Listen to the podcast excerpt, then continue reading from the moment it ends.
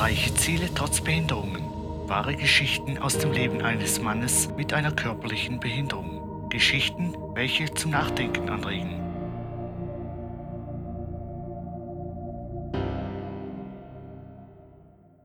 Steh wieder auf.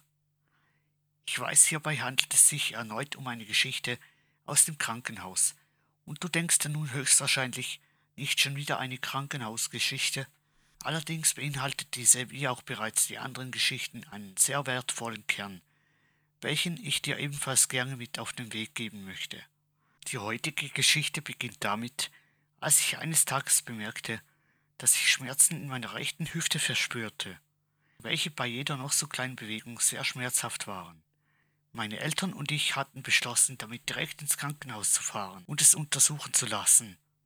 Auch wenn ich bereits ein junger Erwachsener war, war ich noch immer im Krankenhaus für Kinder eingeteilt, weil ich dort zu dem damaligen Zeitpunkt noch meine zuständige Ärztin hatte. Im Krankenhaus angekommen, erfuhren wir, dass die Hüfte nicht mehr richtig in seiner Schale saß und bei jeder Bewegung immer wieder am Knochen reiben würde, was auch der Grund für die extremen Schmerzen waren. Dies konnte allerdings nur mit einer sehr komplexen Operation behandelt werden. Eine Operation, bei dem der Oberschenkelmuskel durchtrennt und die Hüftschale neu geformt werden müsse. Ich willigte ein und schon sehr bald stand der Tag der Operation vor der Tür. Der Chirurg, nennen wir ihn nun einfach mal Dr. Edgar Fegenhauer.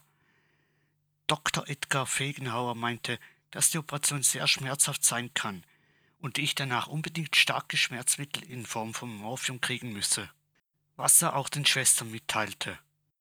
Alles war soweit geplant und somit konnte ja nichts mehr schiefgehen.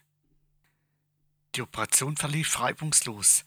Allerdings, als ich aufwachte, hatte ich höllische Schmerzen und meine Eltern riefen sofort die Schwester herbei. Sie hielt mir eine Pappe mit fünf Smileys darauf vor das Gesicht und fragte mich von einer Skala 1 bis 5, wie hoch denn die Schmerzen und ob es eher der traurige oder der glückliche Smiley sei. Ich sah sie etwas wütend an und dachte mir nur so, Mädchen, willst du mich jetzt eigentlich komplett verarschen? Und sagte ihr mit wütender Stimme, scheiß auf das Smiley, wenn ich Schmerzen habe, dann habe ich verdammt nochmal Schmerzen. Im Nachhinein tut sie mir wirklich etwas leid, dass ich sie so angeschnauzt hatte.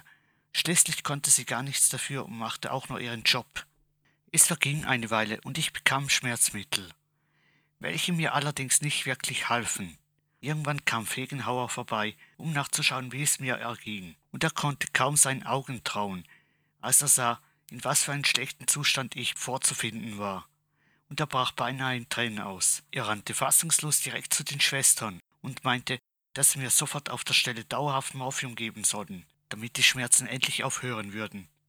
Bereits nach ein paar Tagen ging es mir deutlich besser, allerdings standen noch ein paar Untersuchungen an welche auch nicht wirklich gerade sonderlich schmerzfrei waren. Doch Fegenhauer war immer zur Stelle und wusste genau, wie er mein Bein anpacken musste, damit die Schmerzen nicht allzu groß waren.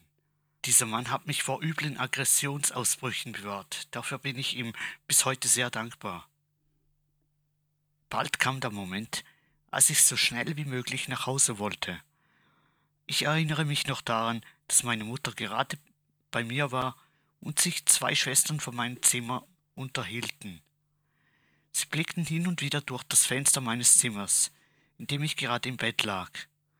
Ich sagte mir jetzt oder nie und nahm all meinen Mut zusammen, akzeptierte meinen Schmerz, wandelte diesen in pure Kraft um und hockte mich hin.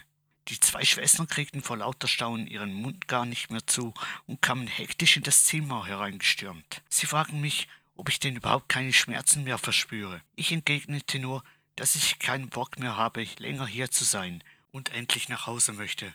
Es vergingen dann nur noch eins bis zwei Tage, bis ich die Meldung bekam, dass ich endlich nach Hause gehen könnte. Was lernen wir daraus? Es ist möglich, seinen Schmerzen in Kraft umzuwandeln und damit wahre Wunder zu vollbringen.